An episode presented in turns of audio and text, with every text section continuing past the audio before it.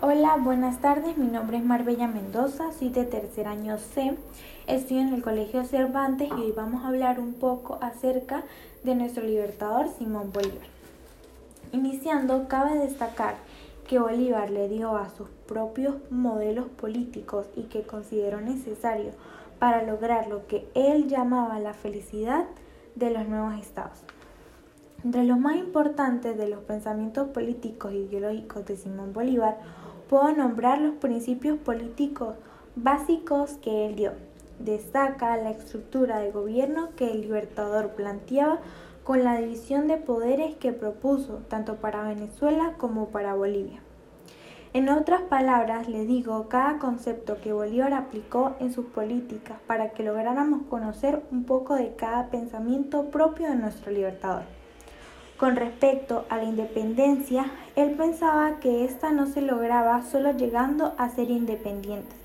Además de esto, era indispensable ser un pueblo libre y soberano, donde el pueblo goza de seguridad, igualdad y libertad y que la población cumpla con sus derechos y deberes, como fue declarado en el discurso de Angostura. En cuanto a lo que era el gobierno, se puede decir que lo definió como un conjunto de personas y acciones para administrar la política de un país, siendo sencillo, libre, justo, fuerte y popular. Para Bolívar, la patria es la esencia de nuestro país. También es importante la ciudadanía, que es nacer en nuestra patria bolivariana, estar casado, ser mayor de 21 años de edad, saber leer y escribir, tener un empleo fijo y no ser un empleado doméstico.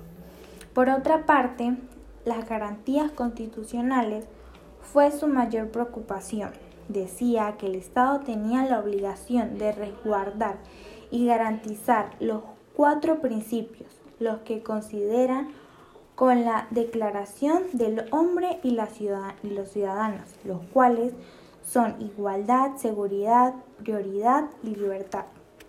El gobierno que propuso Bolívar en el discurso de Angostura era el sistema más perfecto es aquel que produce la mayor felicidad posible, mayor suma de seguridad y mayor suma de estabilidad política. Bolívar propuso una república democrática, representativa, la cual debería dividirnos en cuatro poderes. El primer poder es la, el legislativo, donde decía que debe tener un parlamento parecido al británico, sometido a las leyes conformadas por dos cámaras, senadores y representantes. El segundo poder debería ser el Ejecutivo y, estar, y está conformado por un presidente electo por el pueblo y asistir por un ministro de bajo rango. El judicial sería el tercer poder y está conformado por jueces independientes y estables, asistidos por jurados y, em, y empleados de código civil y criminales. Y por último debería ser el poder moral, el cual contemplaría el poder moral y educativo.